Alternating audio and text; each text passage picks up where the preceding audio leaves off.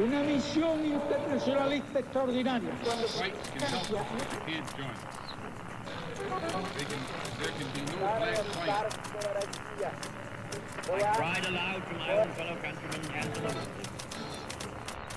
Sua rádio da história.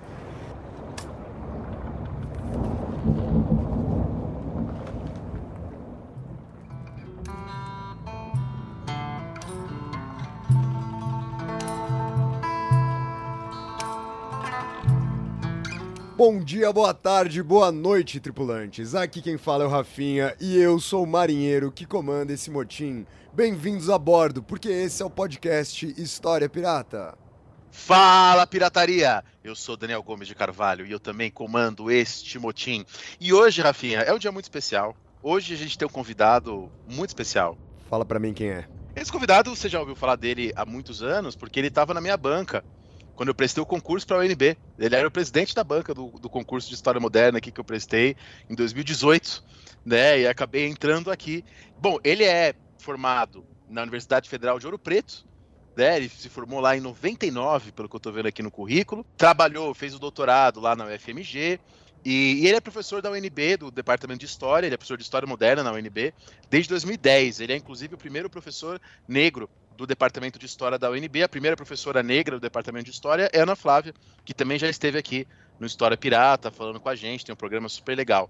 Bom, então, Marcão, dá um oi aí pro pessoal. Obrigado, Daniel, obrigado, Rafinha, né? Tá lembrando aqui, corrigindo, na realidade, eu fiz o mestrado na UFMG e o doutorado na Federal Fluminense. E o pós-doutorado na Universidade Pablo Olavide, em Sevilha.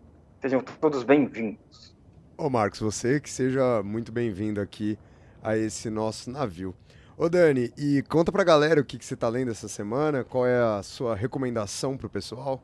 Cara, não vou nem falar essa semana, né? Eu comecei hoje uma releitura lá para minha disciplina na pós de um texto maravilhoso, né? De um dos textos que eu mais gosto, que são as investigações sobre o sublime e o belo do Edmund Burke, né? E tá sendo legal ler agora, porque eu tô percebendo muitas coisas que eu não percebia antes, e especialmente uma questão sobre a qual eu estou escrevendo, que é como a ideia de terror parte sobretudo da, da reflexão estética, né, e depois da Revolução Francesa ao terror numa noção política, né? E o Burke é interessante porque o Burke usa a noção de terror dessas duas maneiras. A gente não fez ainda, né, um podcast aqui sobre o Burke.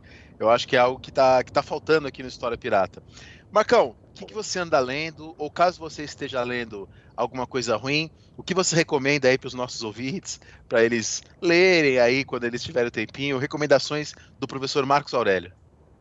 Então, gente, eu costumo recomendar que os alunos leiam simples clássicos, seja os clássicos da literatura de Dante, a Victor Hugo, a Dostoiévski, etc. Mas em termos de história, atualmente tenho lido pouco. Né? Eu recomendaria um livro do Pock, Cidadania, Historiografia e República, com textos do pensamento político, aonde inclusive ele trabalha entre muitas coisas a ideia de corrupção desde os antigos até mesmo assim entrando na idade moderna.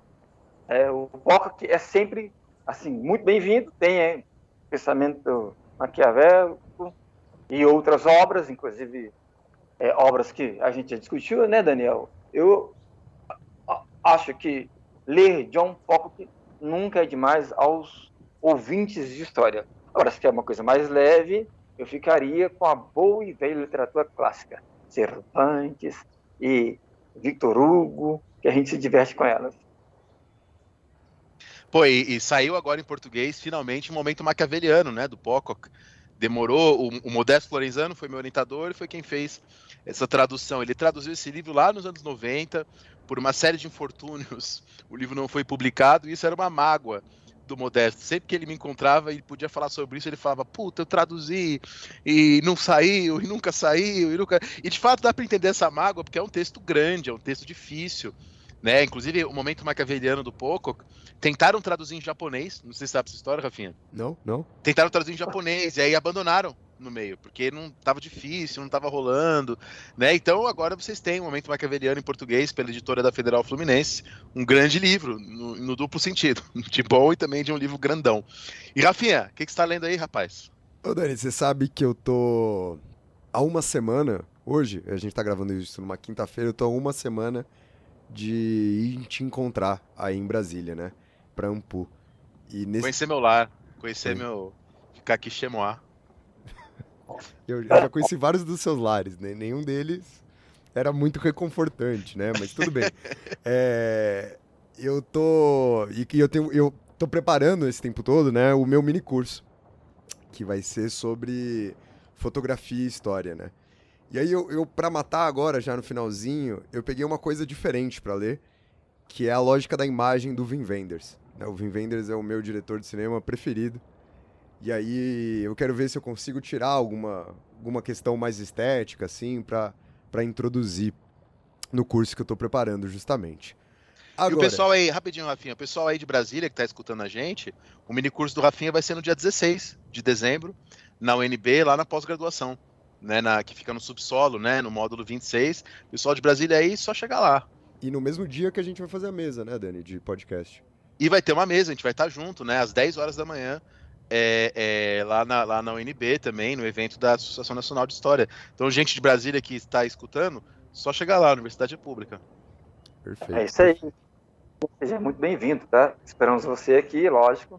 E acho que vai ser uma mesa muito proveitosa, porque essa história pública, essa história que conecta as pessoas que vocês fazem, é algo que realmente é muito necessário para a gente parar de pensar que história é coisa de intelectual e que nem todo intelectual é chato. Vocês não são chatos, vocês são bacanas, né?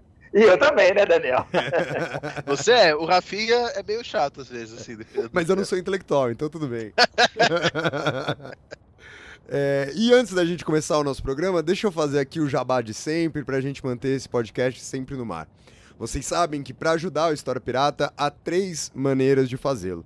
A primeira e a mais importante é sempre ajudando a divulgar aqui o nosso podcast. Inclusive, a gente está no final do ano, teve lá os melhores momentos do Spotify. É muito legal quando vocês marcam que nós estamos lá entre as coisas mais escutadas de vocês.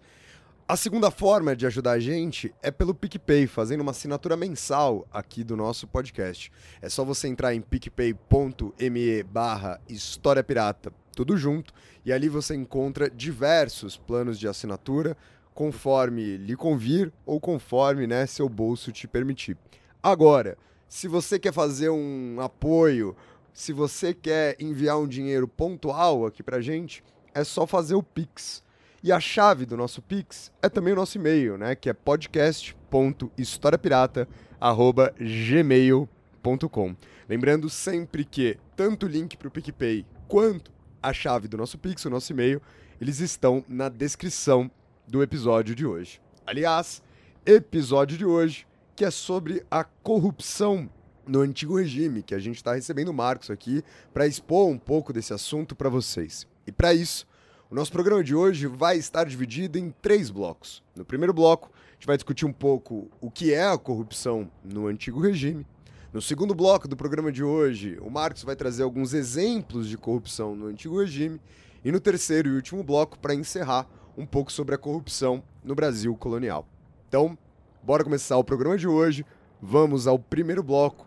Vamos entender um pouco melhor o que é a corrupção no antigo regime.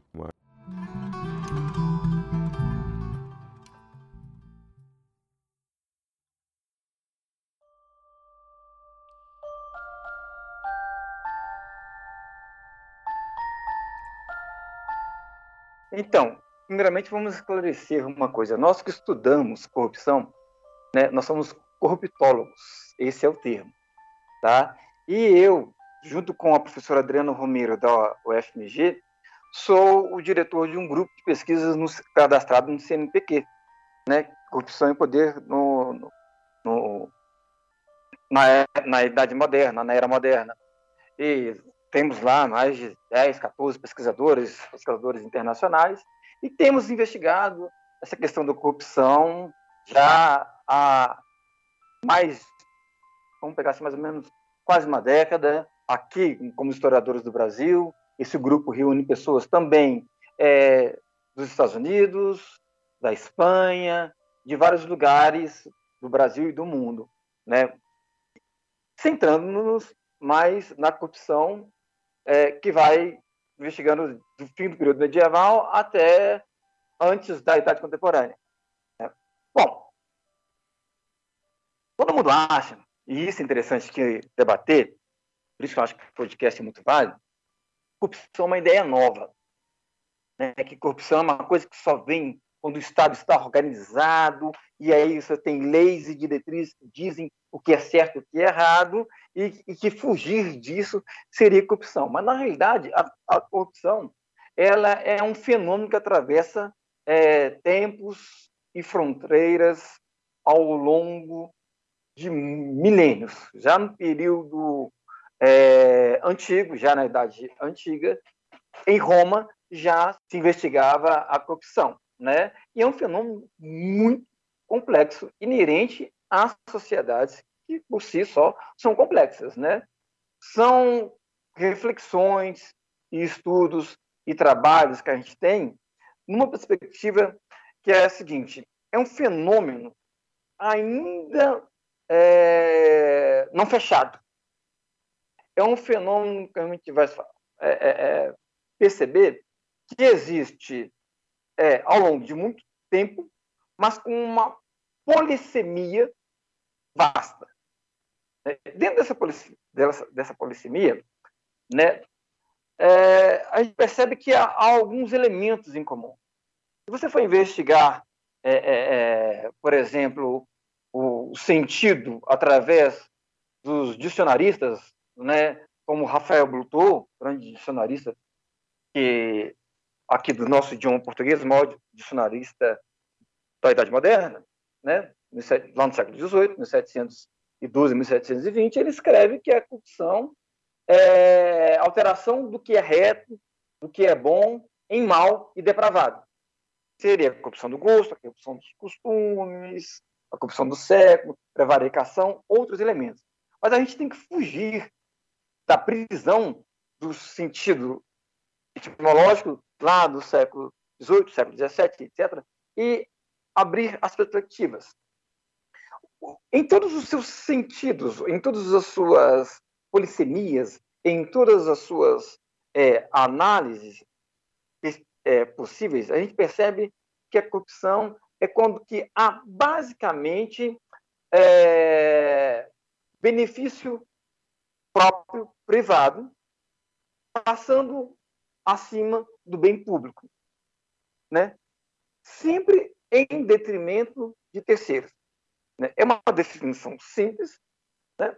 que pode ser expandido com outros matizes, né? porque também são práticas sociais que levam à corrupção, ou seja, práticas que prejudicam a terceiros. É óbvio que aqui o elemento interessante que a gente tem que colocar é pensando o bem comum, o bem público, como algo institucional, né, que define a sociedade, que é um, um princípio motor, algo que Aristóteles e Platão já discutiam, vocês bem sabem, e é, a partir do momento que você tem o interesse particular, privado, né, atrapalhando, corrompendo o funcionamento do interesse público. O interesse público é para o bem público. O bem público é o, seria o bem de todos. Obviamente, não projetando aí uma ideia de igualdade, não, mas de interesse público para o interesse de todos.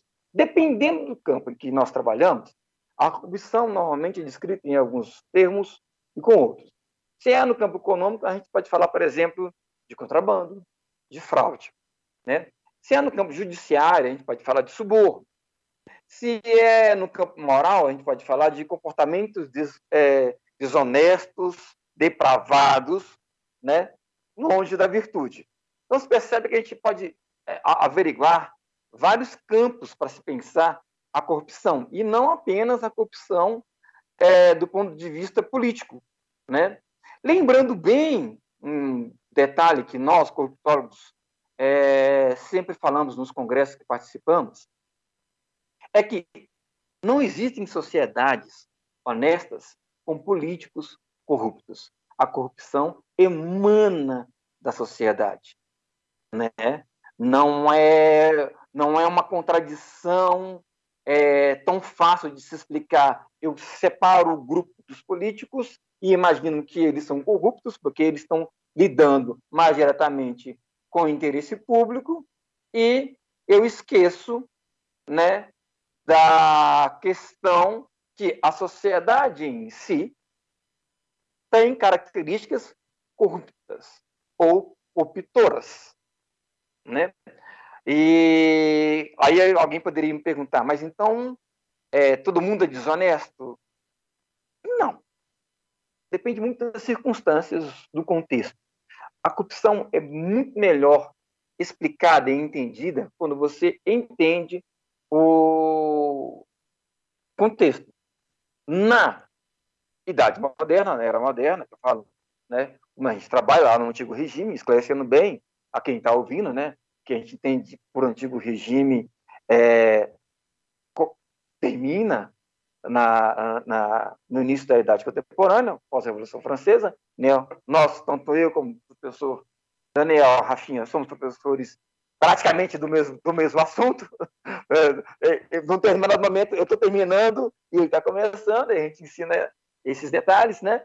E a gente deixa claro aqui que a gente, como corptólogo, eu não estou dentro de um grupo que examina a corrupção até hoje. Ninguém dá conta. Né? E existem vários, vários, vários estudos corruptólogos no campo jurídico, mas nós, historiadores é, do antigo regime, também estudamos como ela funcionou lá no antigo regime.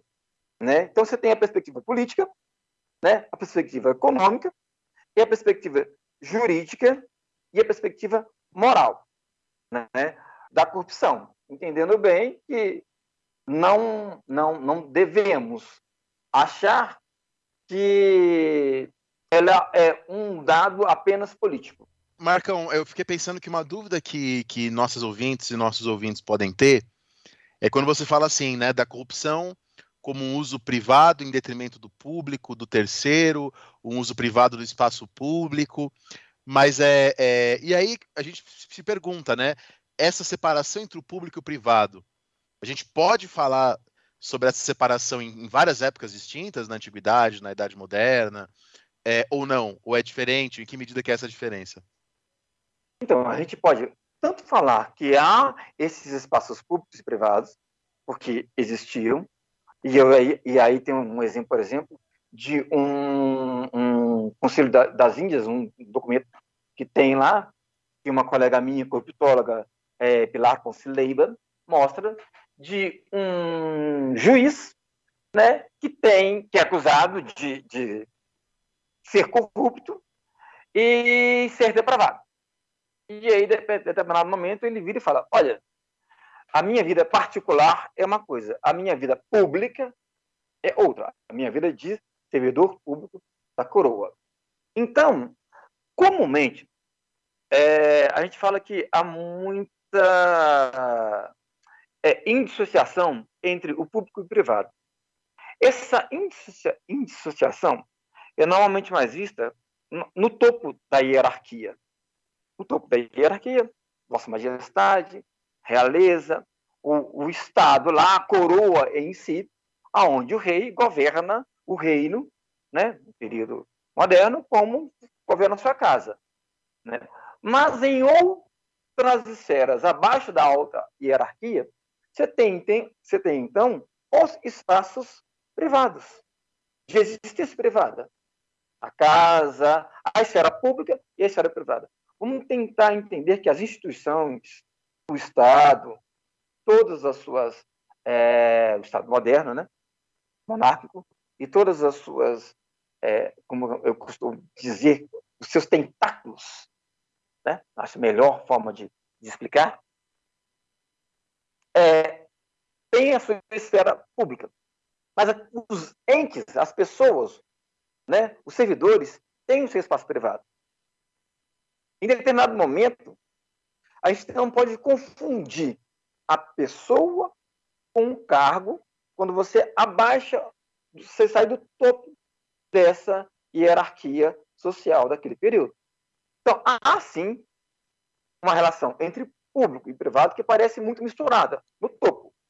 Mas quando você vai saindo do topo, essa relação, você percebe que há os espaços privados não é permitido.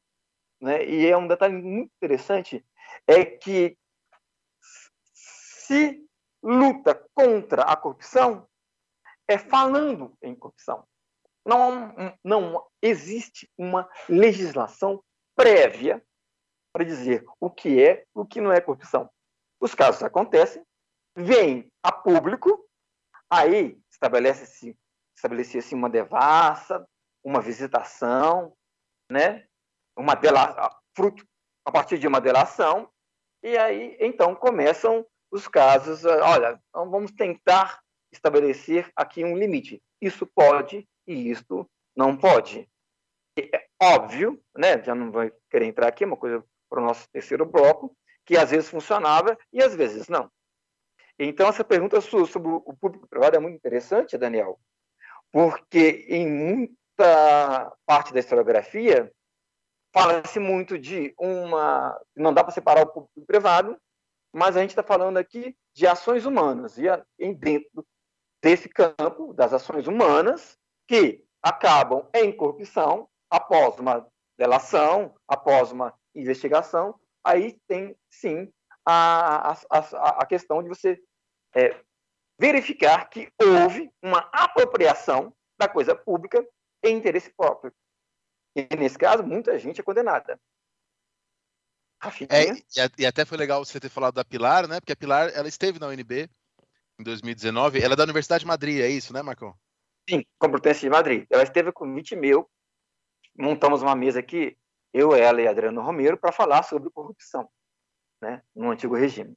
E eu lembro que ela trouxe vários exemplos, né, documentais. Eu lembro que ela foi bem clara e foi muito legal nossos alunos escutarem isso, né, porque às vezes nossos alunos querem ficar ali na viagem, das grandes generalizações, né, e esquecem a fonte, né, esquecem o documento. Então eu lembro que ela trouxe vários documentos e ela foi bem enfática nesse aspecto. Ó, tem que ter o documento, tem que ter a fonte. Ela mostra, ela mostrou nas fontes, né, as denúncias de corrupção, de uso, de uso indevido, coisas que às vezes a gente pensa que só existiriam na época contemporânea, né? Mas ela mostrou lá na Espanha do século XVI, XVII, claro que tem suas diferenças, né? Mas ah, coisas que talvez a gente pensasse que não existiriam naquele contexto. Eu lembro que eu até perguntei para ela sobre a, o quanto a ideia de corrupção na época moderna deve a uma noção biológica, né? Porque se eu não me, se eu não estou me confundindo, eu não fui conferir aqui, se a minha cabeça não está me enganando, na enciclopédia dos iluministas, a ideia de corrupção ela aparece no sentido biológico, né? Da corrupção Sim. de um corpo como um corpo que, enfim, se desfaz. E eu lembro de ter justamente perguntado para ela se tinha alguma relação dessa noção biológica de corrupção com a noção política de corrupção, né, na época moderna. É, lembrando bem que essa associação entre corrupção do corpo, do corpo político, corrupção do corpo é, físico, ela existe porque havia uma perspectiva, uma noção organicista da sociedade, né? a sociedade funcionando como, como um corpo. Né? Eu peguei documentos do século XVIII em que, para falar, inclusive, do, da minha tese de doutorado, lá, do Conde de Assumar, acusando é, a, da putrefação do, do, das minas. Na, tudo é é, podridão. Podridão no sentido é, carne apodrecendo, coisas apodrecendo e etc. É uma visão organicista ou orgânica da sociedade, né, vindo da sociedade como um corpo, onde cada unidade, cada órgão tem sua função e o desvio dessa função corrompe o corpo, né, assim, um órgão X desvia sua função ou para de funcionar, ele acaba corrompendo o corpo por um todo. Então, essa acepção que existe de verdade, né, o, o, o né, é, também vai trabalhar com, com essa mesma perspectiva que você falou aqui agora, Daniel, né, de corrupção, de putrefação, ela realmente era muito comum e era algo que já vinha desde do, da, da nova escolástica. E até para ficar mais fácil para quem está escutando aí, é só lembrar lá da capa do Leviatã, né? Que aí o, é o corpo político ali representado de uma maneira específica, né? E lá, na, lá no outro texto que nós dois gostamos, tanto o Marcos quanto eu, a gente gosta bastante, que são as fundações do pensamento político moderno, lá do Quentin Skinner, lá no, no final ele faz toda uma discussão, né, sobre os usos da palavra Estado e mostra essas relações com a ideia de corpo, né? E, e muito legal. E aí a noção de corrupção conectada com isso, né? Muito bacana. Eu, eu realmente tô super satisfeito com a dúvida do Dani. Algumas das dúvidas minhas eram o, o que o Dani trouxe também. É, Marcos, você quer continuar falando sobre esse assunto ou a gente pode passar para o próximo bloco? Rafinha, você não tem dúvida, se você não é um corruptólogo, é melhor ser um corruptólogo do que um corrompido, né? Depende, né? Talvez em uma das duas opções eu, eu me beneficie um pouco mais, vai. é verdade, é verdade, é verdade. Lembrando bem aos nossos ouvintes que ó, é, a corrupção emana da sociedade, ela não vem de cima para baixo, ela está aqui no meio de nós. É isso, isso é um negócio muito legal mesmo. Ô, ô Marcos, deixa eu só, então, eu vou emendar nessa pergunta aqui. É, você chegou a comentar, agora respondendo a pergunta do Dani, que, que inclusive se identificava esses atos como corrupção, né, que se identificava isso como um ato contra a coisa pública, e você mencionou que já haviam punições. Há uma diferenciação dessas punições em relação a outros tipos de delitos? Porque eu, eu tô fazendo essa pergunta, Marcos, deixa eu só te, te explicar. Porque hoje, hum. né, obviamente, a gente aqui no Brasil, depois do, dos últimos acontecimentos, dos últimos anos, se colocou a corrupção como se fosse né, o mais grave dos delitos, o, o, o maior dos grandes pecados. Existe no antigo regime uma preocupação em diferenciar, por meio da, da punição, a corrupção de outras formas de crime, de outras formas de delitos, ou não sei como a gente vai chamar isso? Então, interessante sua pergunta, muito bem colocada, Rafinha, é que não existe, como não existia uma legislação sim, sim. e como não existia uma, um, um, planejamento para se evitar a corrupção, o que acontece é que os casos são denunciados e a cada caso um tipo de punição. Não havendo nesse caso, né, nesse tipo de, de crime a corrupção, por assim sendo, apesar da palavra corrupção existir na documentação, ela sempre vai existir uma variação semântica. Corrompeu-se aquilo, corrompeu-se aquilo, sentido de saiu do destino, do, da forma do que estava programado, pensado para funcionar. Né? A partir de, dos casos em si, é que começavam a surgir as punições não havia uma, uma legislação, não havia uma punição prévia estabelecida. E o mais interessante é que há casos de corrupções em locais próximos, só separados por, digamos assim, cinco, seis anos, em que uma pessoa cometeu algo ilícito e corrupto e foi punido de um jeito, outro comete algo também ilícito, corrupto, é punido de outro jeito, e outro que também comete algo ilícito, corrupto, e não é punido. Então, não havia algo sistematizado para os casos de corrupção. É interessante você falar que hoje em dia se fala como a corrupção como o maior mal da sociedade e etc. Alguns falam, e alguns até escrevem, que talvez a solução de tudo é evitar a corrupção. Aí há uma outra questão a se colocar. No antigo regime, a ideia é que o Estado fosse eficaz. Mas o que é eficácia? A eficácia, no antigo regime, é que o Estado continue funcionando com autoridade, as autoridades instituídas, tanto eclesiásticas como políticas, se fosse na Europa ou fosse nas colônias das potências europeias, continuando funcionando, o imposto chegando, sendo pago, né, a, a taxa sendo paga, é, o funcionário trabalhando e etc. A gente tem hoje em dia uma perspectiva de um Estado é, competente e funcional, entendeu? É, no antigo regime, a gente não pode falar de um Estado hiperconcentrado como o nosso é, o Estado contemporâneo, republicano contemporâneo, né?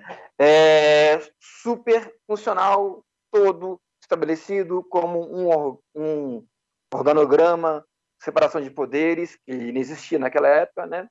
Então, aí você já vê como é que é a questão. Não dá para pensar nesta lógica.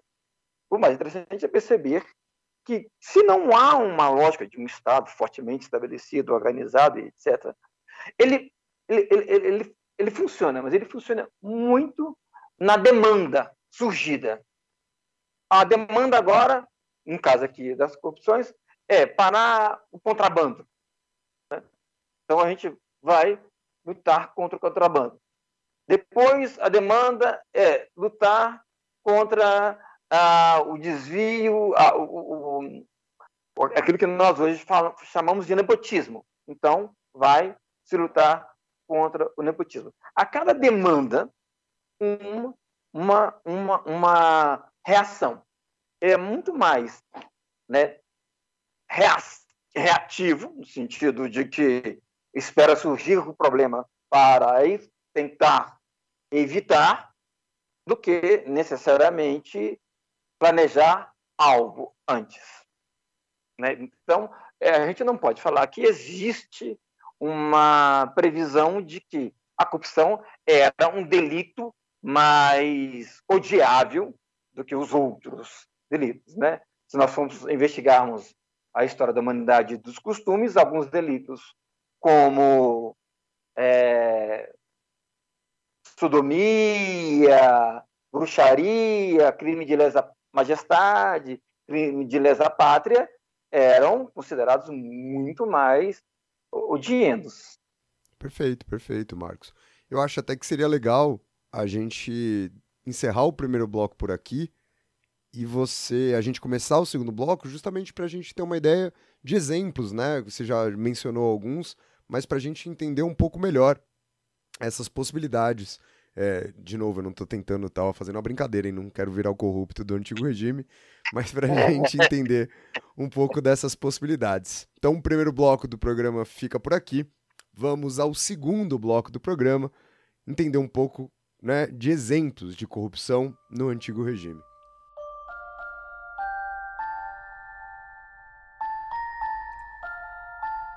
Então, gente, que exemplo de corrupção? Vocês querem que eu conte a história mesmo? Caso, assim, citar nome, eu posso citar. Pô, você... seria ótimo. A gente quer fofoca, a gente gosta de fofoca, por isso que a gente fez história.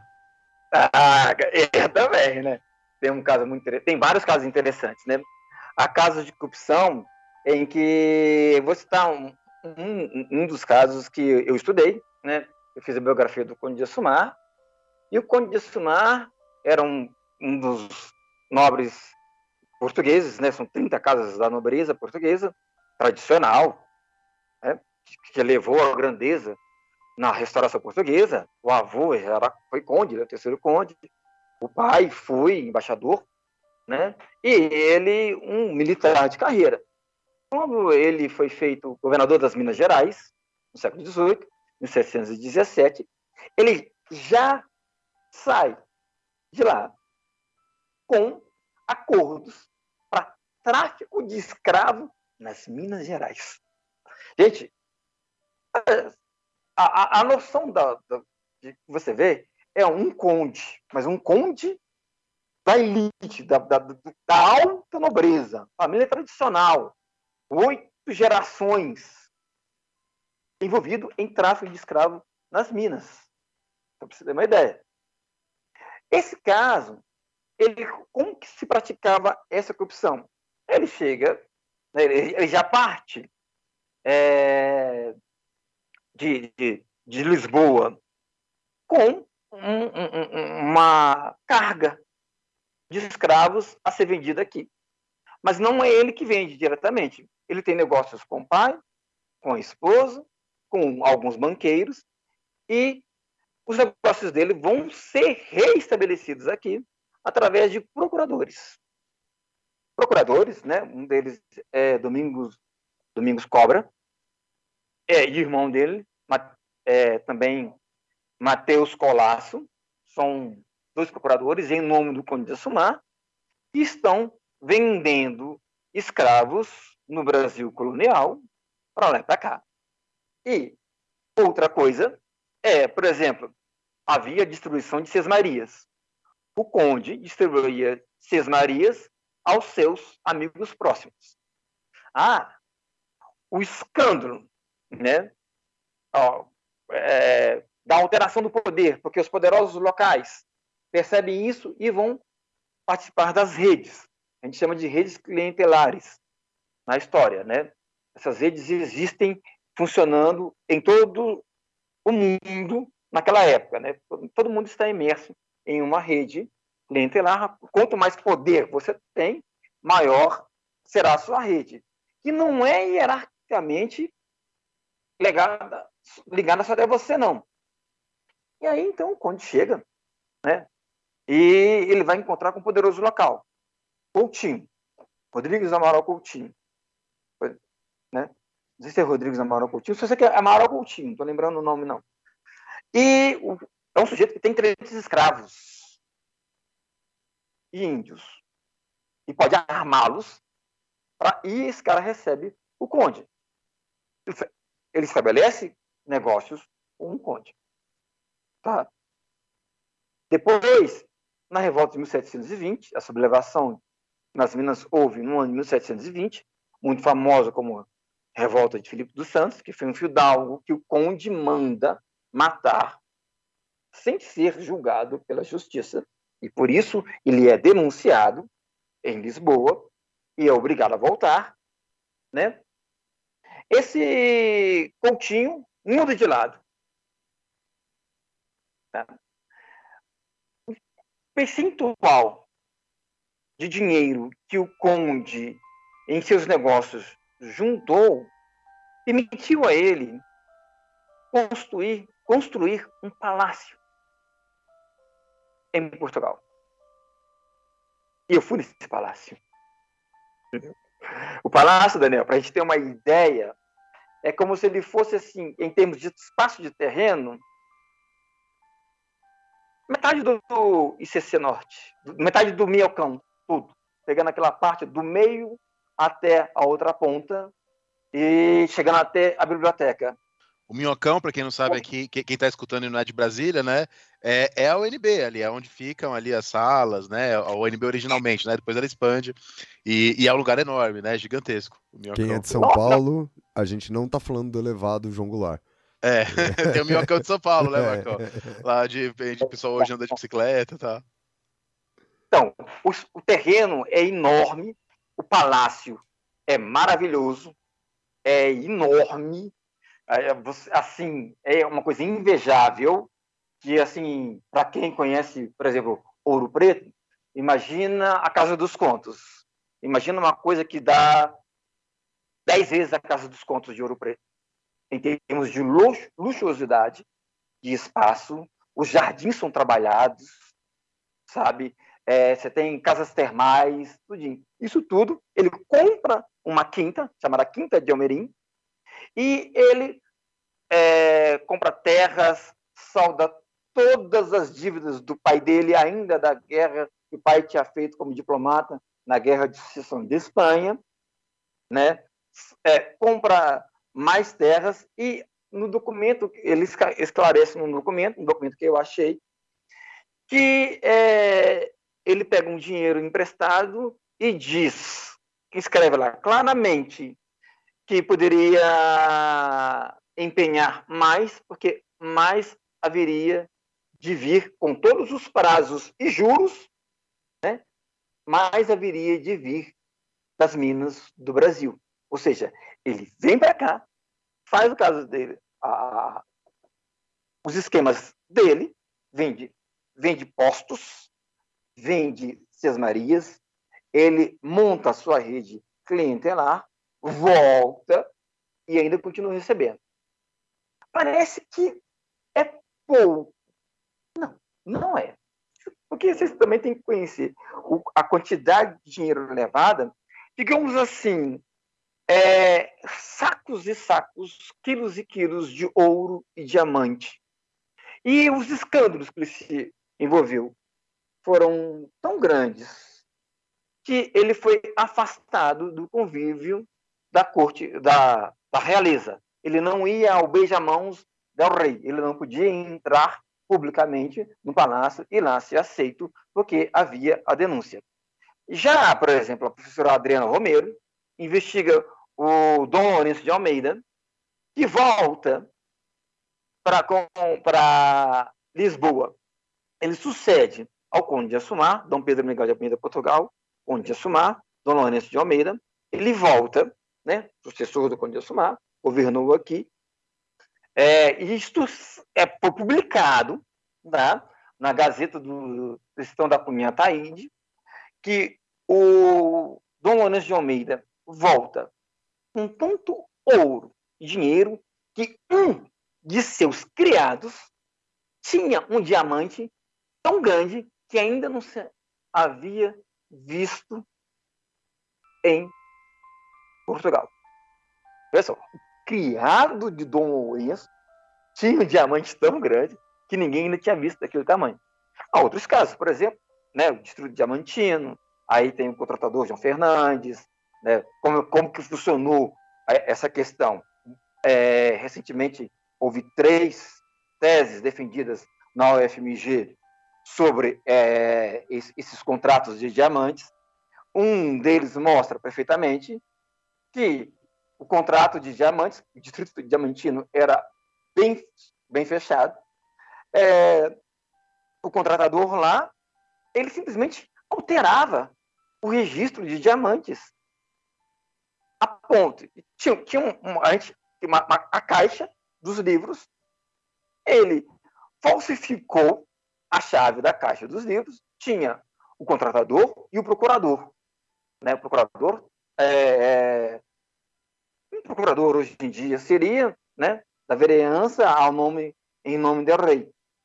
Eles, macumunados, é, o procurador simplesmente permite que o contratador falsifique a chave, abra a caixa onde está o livro de registros da produção diamantífera, né, aurífera em si, daquele período, e altere os livros, mostrando que teria sido extraído bem menos do que o necessário, do que se esperava, para não se pagar a taxa daquilo.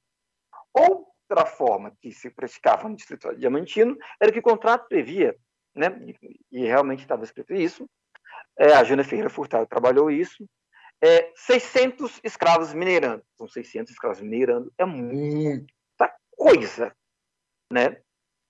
E, mas eles botam 1.300 e só negam as taxas daqueles já não podia colocar mais do que 600.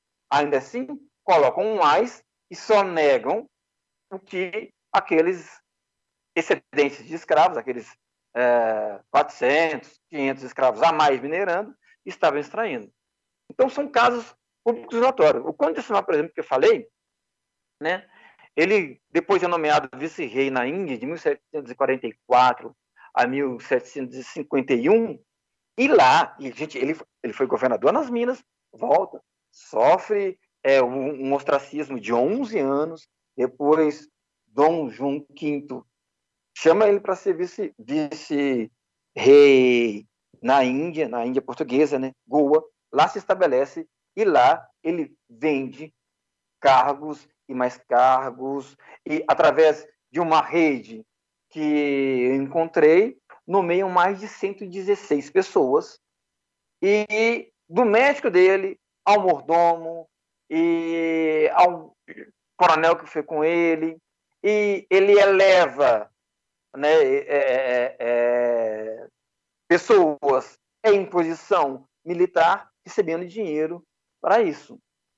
Através, sempre, não diretamente, como eu vou explicar para vocês, é, o, médico dele, em nome dele, negocia, recebe um diamante. Tá? A pessoa, ele vai lá e transforma o major é, em coronel, transforma o tenente é, em coronel, e assim vai sucessivamente. É, nomeia pessoas né, é praticamente uma venalidade de cargos, né, vender cargos. Ele praticamente vendia cargos, era algo comum, mas fez aquilo de forma tão escandalosa que ele foi denunciado pelo arcebispo primaz do Oriente. Né, ele foi denunciado pelo arcebispo. É, é, o vice-rei nada outra, nada, nada outra coisa fez do que amealhar fortuna para sua casa. Está lá escrito no documento. E também eu tenho copiado. Então, esses são alguns exemplos de corrupção. E havia outros exemplos. Juízes em sentenças, né, vendendo sentenças, ou fazendo vista grossa. É, é, do ponto de vista, assim, diretamente, digamos, é, não há acusação do rei ou de um ministro do rei, mas há muita acusação de um valido do rei ser corrupto, valido preferido, e aí ele, na sua rede clientelar, que costuma ser enorme, ele enriquecer. Eu, eu examinei um caso na Espanha, que é muito famoso, né? O, o, o, o Príncipe da Paz, né? da Espanha. Lembra que tem o nome do Príncipe da Paz, o, Daniel? Você lembra que eu te falei do Príncipe da Paz, da Espanha? Amante da, da rainha? Acho que eu me esqueci. Acho que eu me esqueci. É, Com medo de errar aqui publicamente. gente, a gente está brincando aqui, mas é porque a gente vai, vai, vai conversando, é, Manuel do Godoy, né? A gente vai conversando ao longo da, das nossas convivências acadêmicas. O príncipe da paz, Manuel de Godoy, ele tinha uma fortuna enorme, isso já para o século XIX. Né? Lógico que ele começou a carreira como um simples soldado, amante da esposa de Carlos, Carlos IV ou Carlos da Espanha. Isso já é a, a, a dinastia dos Bourbons na Espanha. Tá? Ele era amante dela e ele vai subindo na hierarquia política e militar muito rapidamente por ser amante da rainha. E é, tem toda uma documentação que mostra que ele tinha é, praticamente uma avenida inteira de propriedade em Madrid, próxima ao palácio, à sede do Palácio Real. Uma avenida inteira. E tinha é, um parque próprio. Um parque próprio, digamos assim. Os terrenos deles de direito passavam o palácio próprio dele, como primeiro-ministro, um parque e, posteriormente, vários e vários outros terrenos. E ele é, foi acusado de tramar, né, é, entregar a Espanha a Napoleão. Ele foi, foi acusado de tramar.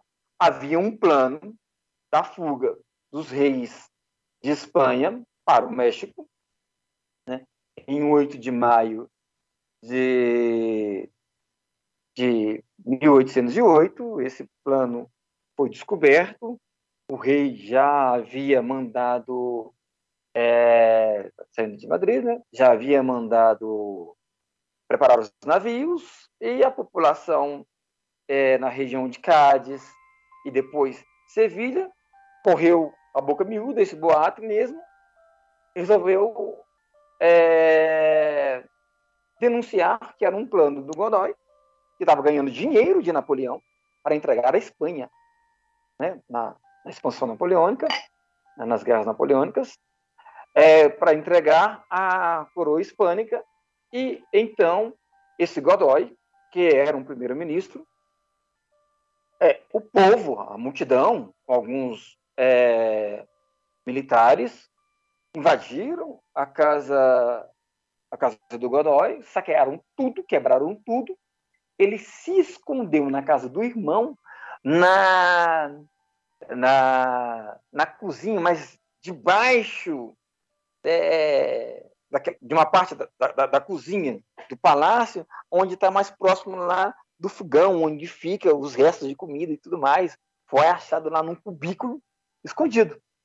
Né? E foi destituído e etc. E os reis não conseguiram fugir.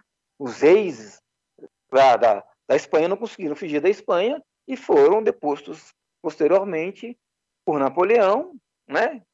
E Napoleão entrega a, a coroa a seu irmão José Napoleão, né? E, e a Espanha fica sob domínio napoleônico e depois Napoleão aí invade Portugal, né? Manda suas tropas para Portugal. Napoleão não chega aí a Portugal, tá gente? É, e é interessante isso que aí vem a fuga de Dom João VI para o Brasil, né? O que aconteceu foi que o general comandante das tropas, quando ele está a dois dias de chegar a Lisboa, Dom João VI, com seus navios, rapidamente foge e vem para o Brasil. Né? Para você ver, então, como você tem casos de corrupção aqui, extremamente analisado do ponto de vista econômico, financeiro, a pessoa é levando é, em benefício próprio muita coisa contra o bem público e um caso de corrupção política, onde há realmente o crime de traição. E olha, olha que o cara já era corrupto. É, dizem as más línguas, que no caso do Manuel de Godoy, por exemplo, que ele esperava que o Napoleão desse a ele um pedaço entre Espanha e Portugal para ele ser governante daquele pedaço lá. Mas é lógico, os planos dele não tiveram êxito. E aí, Marcão, tem um caso de corrupção do próprio Napoleão, que é bem, bem famoso, que é bem claro, que é o seguinte: é, antes do Napoleão se tornar cônsul, né, é, é, antes do Napoleão assumir o poder propriamente, é, que é quando Napoleão era um general da Revolução Francesa, o Napoleão invade o Egito e o Napoleão abandona o posto dele do Egito para voltar para a França, se candidatar, fazer articulações políticas e coisa e tal. Mas um general abandonar o seu posto era proibido pelas, pelas leis da, da França revolucionária. E o Napoleão faz isso e ninguém ali tinha é, condições de mandar prender o Napoleão, de se opor a ele, qualquer coisa assim. Já era ali as vésperas do Napoleão, de fato, dar o golpe do 18 Brumário. É, nesse caso aí, nesse contexto, você tem que entender que o interesse político de Napoleão é, foi, digamos, mais estratégico do que se falar que foi um caso, não foi um ato corrupto, foi uma deserção por si só. Deserção não é corrupção. A corrupção envolve é, o benefício próprio acima do bem público. Tem que ver esses casos, né? Nos casos que eu citei aqui, é, a deserção de Napoleão foi uma deserção para se tornar o imperador, não, o cônsul e depois o imperador. Foi um planejamento. Ah, entendi. Então, é legal, Marcão. Então, dentro dessa lógica, né? Seria uma. É claro que a, questão. Aí seria um podcast à parte, né? A questão da corrupção na Revolução Francesa, para discutir o republicanismo e tal. Mas aí, nesse caso, como ele estaria tendo em vista, supostamente, né? é, é, a pacificação da França, depois o que é o plano do Talleyrand para dar o golpe, e do Abate Seye, principalmente para dar o golpe, isso teria uma, uma outra, um outro sentido, uma outra conotação. Entendi. Legal, uma questão interessante. É, Rafinha já está vendo que ele está querendo levar para a gente falar do incorruptível, né? já, já, falar... já, já, eu tô, só esper... eu tô só esperando chegar a hora. ou incorruptível, né, gente? Para quem não sabe, um dos apelidos, talvez o mais famoso, do Maximilien Robespierre. É, foi minha aula dessa semana, né? Na, na pós-graduação, dei uma aula sobre o Robespierre, né? E apareceu essa discussão, né? De como. Porque a gente lê uns textos mais recentes da historiografia, né? Mostrando como há um mito anti-robespierrista que é construído após a queda de Robespierre, mas eu trouxe a biografia do Hervé Levers para que o Hervé Levers discute, ó, de fato há um mito pós Revolução Francesa, mas o Robespierre era visto como um mito ainda em vida, né? E um dos mitos construídos pelo Camille Desmoulins e sobretudo pelo Marat é dessa ideia do incorruptível, né? E coisa assim, o que está muito ligado a uma ideia republicana, né, Marcão? E aí eu acho até uma, fica como pergunta aqui que pensar corrupção na época moderna e aí por isso que até a discussão do pouco aqui no começo do podcast é legal, está vinculada também com a própria discussão republicana, né, do pensamento do republicanismo e tal, né? Sim, perfeitamente, porque a República ela tenta estabelecer as diferenças das funções e dos poderes e etc. E quando você pensa a, que a corrupção na, na, na, época moderna ela poderia, como aqui expliquei, não ter toda uma legislação, uma, um, critérios de punição pré-estabelecidos, no período contemporâneo, pós-revolução francesa e em diante, começa a se estabelecer, sim, esses limites e estabelecer, sim, o que é previsível como ato corrupto e prejudicial a todos, e, e, e mesmo assim a corrupção não cessa. Né? A corrupção ela vai abrindo novas formas de existir na sociedade, independente do modelo de sociedade que nós temos, inclusive ela se torna cada vez mais elaborada. Né? A gente pode falar, por exemplo, de propina para o antigo regime, um pagamento né, pelos serviços prestados, e propina no mundo republicano contemporâneo tem um significado atrelado à corrupção. Né? A propina, no antigo regime, é: eu sou um procurador, né? eu sou, digamos o seguinte, eu faço um contrato de. Vou tirar a ideia de procurador, porque de cobrador de impostos, né? coletor de impostos. Nesse caso, tudo estabelecido, vamos lá, pega-se o seguinte: é, eu vou cobrar o um imposto naquela região X e vou mandar para a coroa. Não há ninguém me controlando nesse processo, eu apenas tiro a média de, do quanto se deve pagar ao longo de três anos, com base nos contratos anteriores, e eu posso, né, logo de cara, comprar esse contrato, né, né, por isso que é um contrato mesmo, que é, digamos assim, meio que entre público e privado, olha só, interessante, né?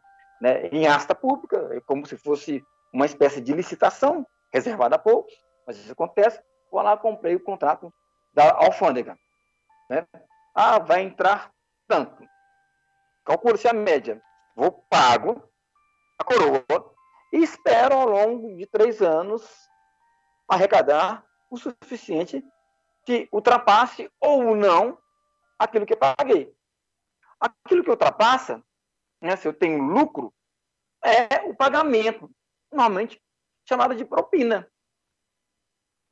Se eu tive prejuízo, né, estou perdido, e aí não houve, é, é, nesse caso, lucro, mas a minha propina não foi o suficiente. De qualquer jeito, o pagamento pelo serviço prestado, num contrato que é comprado, né? É, a gente compra contratos, eles compravam contratos via propina. Hoje em dia, o, o, o juiz, o governador, é, o servidor público, né? Ele recebe o seu salário para que não desvie da sua conduta e o que ele propõe receber além do seu salário, do seu soldo, aí vira propina. Está vendo como você tem uma ideia de propina variável no antigo regime e agora no período contemporâneo, propina está tá muito mais ligado à nossa perspectiva do que é um ato corrupto. Né? Já que já foi pago por aquele serviço ele não necessita propina. Antes, a propina era o, o que se dava como pagamento. Então, o segundo bloco do programa fica por aqui. Vamos ao terceiro e último bloco do programa de hoje, falar um pouco sobre corrupção no Brasil colonial.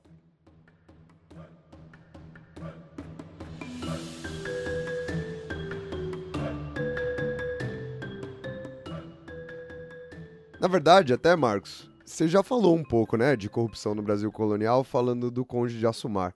E eu, eu queria aproveitar uh, essa retomada aqui, porque eu não queria te interromper, eu estava entretido na história do Conde, que o, o, o, Conde de Assumar, ele tinha ele tinha o, o, dom da poesia da desgraça, né? Porque ele, ele, que, ele que tá, tá em Minas Gerais na hora de todas as grandes revoltas, né? Pelo menos das principais grandes revoltas ali da virada do século. e você que escreveu a biografia, Marcos, deve lem talvez lembre dessa passagem, acredito que sim. Mas tem uma hora que ele fala, eu dou muita risada toda vez que eu leio isso, Marcos. Só queria fazer esse comentário. Uma hora ele tá desesperado com as revoltas, aí ele fala: A terra parece que evapora tumultos, a água exala motins, o ouro toca desafouros, destilam liberdades os ares. Eu, eu adoro essa passar essa fala dele. Ele, ele dá uma, uma dramaticidade é. profunda ali pra desgraça que ele tá vivendo. Essa dramaticidade que ele vê é que, na realidade, né, os mineiros se revoltam tradicionalmente por causa né, desde a guerra, da guerra dos emboabas, por né, os mineiros sentido os habitantes das minas, uhum, né, sim, naquele sim. período. O interessante é que a revolta de 1720 foi tão significativa que antes você tinha uma capitania só, capitania de São Paulo e das Minas do Ouro. Depois capitania de São Paulo e das Minas Gerais. Com a revolta de 1720, né, e com exatamente no governo do, do Conde de Assumar, é que a coroa decide, por conselho dele, entre outras pessoas, né, não só dele, mas entre outras pessoas, separar São Paulo de Minas. Né? E essa fala dele está no discurso histórico e político sobre a sublevação que nas Minas houve em 1720, escrito a três mãos, no sentido de que escrevem dois, dois, dois frades que estavam nas Minas, mas ouvindo é, muito da. conviviam com um conde, né, enquanto uma, uma espécie de defesa que ele quer mostrar, mandar para Lisboa, é, contra a acusação dos crimes que ele tinha cometido, tanto da corrupção e especialmente contra a acusação de ele ter mandado matar pessoas tá, em Vila Rica, né, na, na revolta de 1720. E aí ele quer, ele, ele quer denunciar mesmo esse, esse desgoverno, e a palavra desgoverno é muito boa para a gente utilizar, porque ele tenta governar, mas sofre oposição e, aí, acha realmente que não que os mineiros não têm como governar.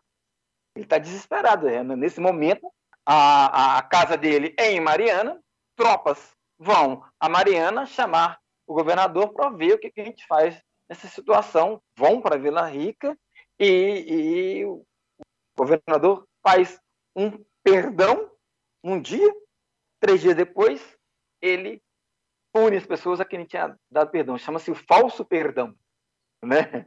Veja como ele era um, tantinho, um tanto quanto é, estrategista nesse sentido.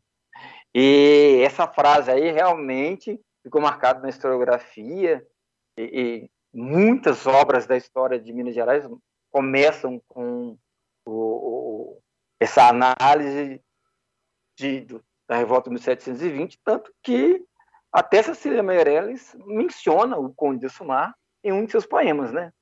Do, do romanceiro da Inconfidência. É, a Cecília Meirelles fala dele. Hum, que legal. E, Marcos, no, no Brasil colonial, essa noção de corrupção, ela, ela se faz presente ao longo de todo o processo da colônia ou ela também ganha esse espaço maior a partir do século XVIII, assim? Ela vai, como uma boa pergunta que você fez, ela, é, essa noção de corrupção, ela é anterior, lógico, ao século XVIII, ao século XVII, mesma, é, é, já no período medieval, há estudiosos né, que mostram que existia essa noção, essa, é, e existia realmente na documentação é, denunciações de vícios, de desvio e etc., tudo com sinônimos né, da polissemia e da corrupção. Um elemento interessante perceber é que, a partir de 1720, né, o Dom João V já dá uma ordem proibindo os governadores de se meterem em comércios, comércios, né? E atividades econômicas das praças que forem governar. E aqui no Brasil, né? É, isso já acontecia há muito tempo, né?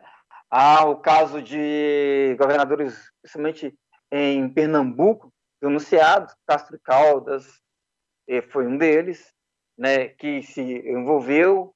É, a questão da Guerra dos Mascates, e também é, um caso em que houve é, intermissão do governador, ao lado de alguns, e acabou por alterar a lógica do, do, do, do, do poder dentro de, de Pernambuco, seis cientistas, Pernambuco século XVII, né, aonde alguns governadores foram simplesmente né, é, é, é, é, acusados diretamente pela população, né? No caso que você tem o Jerônimo de Mendonça Furtado, alcunha dele é Schumbergas, né? É, foi deposto pelos principais homens da terra, do local, estou falando aqui, é Recife e Olinda, é, em 1664, 1666, nesse negócio, que em, causa uma, uma revolta popular, mas liderada pelos poderosos locais, né? ele é expulso, os amotinados simplesmente o expulsam, né? Porque ele havia assim é, alterado, digamos, o exercício dos interesses comerciais locais, né? É um dos casos que a gente pode mencionar. Há um famoso, muito famoso, que tentou ser e esse caso ele é um sujeito que vem de Portugal, né? Ele é um fidalgo português, ele tenta com, competir, ele tenta ser governador das Minas Gerais, não consegue. Ele tenta ser governador é, é, no Recife e, e, foi por um tempo governador após a Guerra da Restauração, que é Sebastião de Castro e Caldas, né? E depois que ele sai do governo do Recife, também acusado de alinhamento de, alinhamento de forças com políticos locais comerciantes locais, é, envolvimento com mascates, envolvimento com o, o ouvidor, né? Ele sofre forte oposição da nobreza que o denuncia em Lisboa e ele é retirado, é obrigado a voltar a Lisboa, é retirado do cargo, depois ele vai para o Rio de Janeiro, depois ele vai para Minas Gerais e aí é um dos envolvidos também na revolta de 1720, né? Isso aí, então o sujeito está desde 1710 até mil, desde 1600 e da década de 80 do século 17 até 1710, 1711, depois de novo 1720, envolvido em casos de denunciação e chega até a, a, a, a envolver-se em casos de denúncias de luta pelo poder na colônia do Sacramento. Né? Que, dos sete povos das missões, a colônia do Sacramento, no sul do Brasil, que ainda não tinha é, separado aquela parte que depois fica com a Espanha.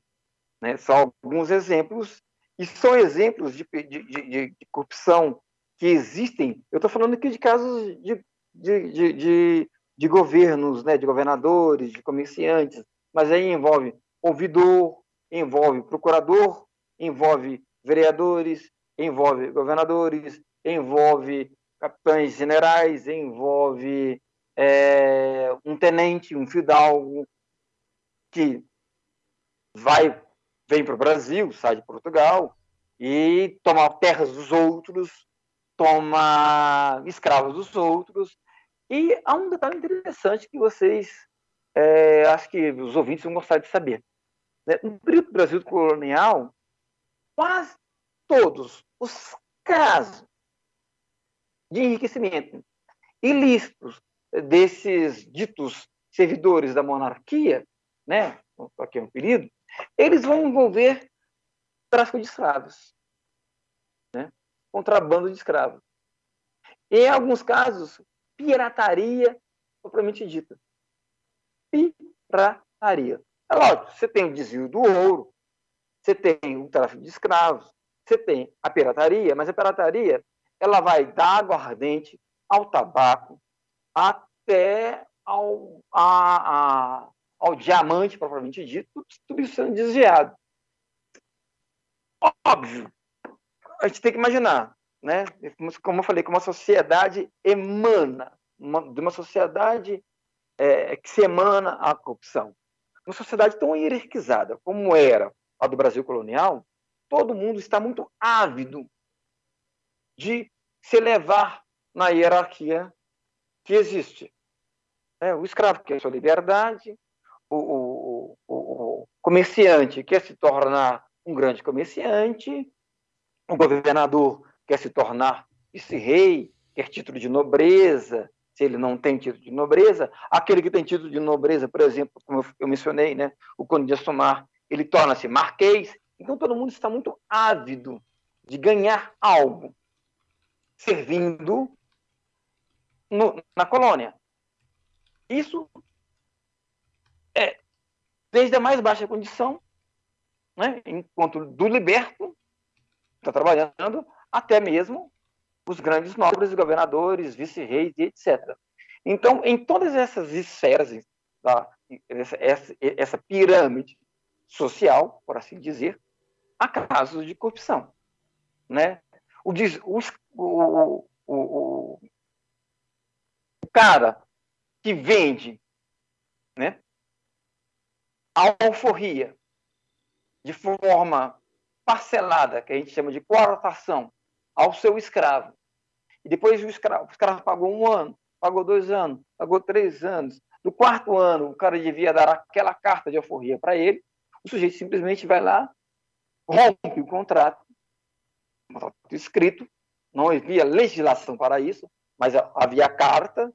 Assim, ele rompe aquela carta e mantém o cara escravo e até vende ele como escravo. Ou seja, havia um acordo pré-estabelecido que foi rompido. Esse cara, então, ele corrompeu um acordo pré-estabelecido. Você viu? Então, se, desde um simples caso como esse, até de um grande governador, ou de um vice-rei, como eu citei, eu não quero ficar citando nomes, então a gente vai entrar numa seara que vai pegar é, na Itália, é, na, no Império Ultramarino Hispânico, no Império Ultramarino Português, no Brasil colonial como um todo, é, esses casos de corrupção. É interessante perceber né, que por que, que isso acontece? Isso acontece primeiro porque tem essa, essa, essa avidez, né? porque por ganhos financeiros e sociais, né? capital político, simbólico e econômico. Ah, mas há também a questão de que o método normalmente empregado é o trato ilícito em meio a várias redes que se estabelecem. Tá? E o que permite isso? As pessoas podem perguntar por que, que, por que, que parecia que era algo tão permissivo? Quanto mais longe do centro de poder, de controle, de fiscalização e de comando, mais fácil se praticar esses atos que vão ser tratados como atos, atos de corrupção. Né? Então, você tem aí a tirania da distância como elemento que aqui, enquanto colônia, periferia do império, era mais fácil em todos os níveis acontecer casos de corrupção, né? Então foi algo que permeou toda a nossa sociedade. A partir do século XVIII, tenta-se coibir esses casos. Né? E você tem no governo de Dom João V, no governo né, de Dom José I com o Marquês de Pombal, e posteriormente com Dom José, e aí já, já entra o, o Império é, Português, quando eles, o Brasil entra é, enquanto na grande nação portuguesa, Dom João VI aqui no Brasil, e depois Dom I, aí já é outra legislação, e isso assim ocorreu ao longo dos séculos. E respondi essa pergunta, Rafinha. Porra, Dima, me melhor impossível. Adorei. Eu, pô, eu ficou, adorei. ficou legal, né? É, eu achei que pô, ficou bem bom o podcast, viu? É, e a corrupção já era denunciada, por exemplo, né, se me pergunta muito, há textos que falavam de a arte de furtar. É um texto anônimo, atribu alguns atribuem a Antônio Vieira e outros não. A, a. E, e essa questão da distância, essa questão da avidez, essa questão do que hoje em dia a gente liga muito corrupção com uma ideia de lucro, mas há muito capital simbólico no antigo regime envolvido. Né? Não é só o lucro, não é só a coisa monetária que está aí. A corrupção também estava é, acontecendo com gente querendo mais e mais poder, mais e mais prestígio. Né? E o livro A Arte de Furtar, e também o Soldado Prático, né? É, de Diogo do Couto, vão exemplificar isso perfeitamente. Até o Antônio, Antônio Vieira escreveu um, um, um, um, sermão, é o sermão do bom ladrão, para vocês terem uma ideia, né? Já estava lá correndo a, a, como que a ideia já está sendo combatida, ou pelo menos denunciada, e é interessante perceber, denunciar é combater, mas óbvio, denunciar, é, discutir, falar, delatar é uma forma de combate, mas não é uma forma de combate sistemático. Mas é um princípio da, da, da, do combate à corrupção no antigo regime.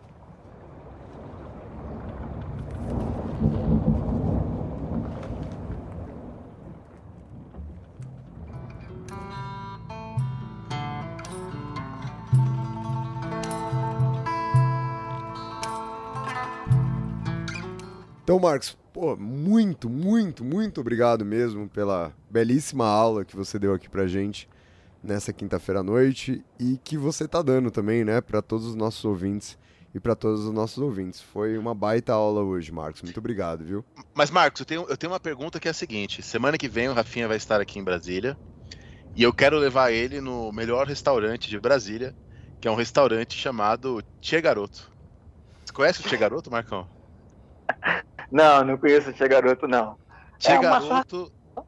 20 conto com uma vontade. Não, não, não. Ô, Rafinha, ele agora é professor da UNB, tá? Ele ganha bem, ele pode te levar o pontão do Lago Sul, e aí você escolhe o restaurante que você quiser, tá? Eu indico o Salve aqui, Cobra Sol, não vou falar nomes, né? Ver se eles cobram de de gorjeta, mas vá, peça para ele te levar ao pontão do Lago Sul. Tá você bom, vai eu adorar. vou na sua. Eu vou. Toda, é. toda sugestão que o Dani me der, eu vou fazer o contrário. A gente... contra. A gente começa pelo pontão do Lago Sul. Tá? Depois a gente vai num, em outros restaurantes, Coco Bambu e assim por diante. A gente levou o Chartier no portão do Lago Sul. Rafinha vou levar no Tia Garoto. Eu levei lá, Posse Leiva, no pontão do Lago Sul. Eu não vou levar ela em coisa menos chique que isso, né? Perfeito, Marcos. Muito obrigado mesmo, mais uma vez. É, Gente, eu agradeço. Pela tua participação e pelo seu tempo, né? Não, não, não. Sempre precisar, estou aqui. Daniel, nosso colega aqui, tá? Muito bem recebido e agradeço. Adorei conhecer você, Rafinha, um sujeito bem, assim, você não é intelectual, mas estou vendo pela sua estante de livros aí que você tá no caminho, né? É isso, Marcos. Obrigado, obrigado por vocês que escutaram a gente até aqui. Tamo junto e até o próximo episódio. Falou, pirataria! Falou, pirataria!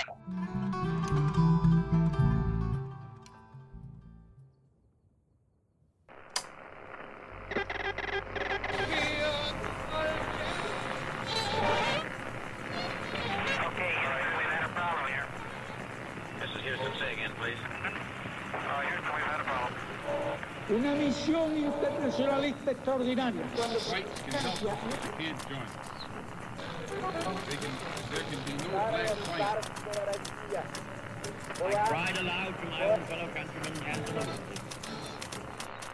Sua rádio da história.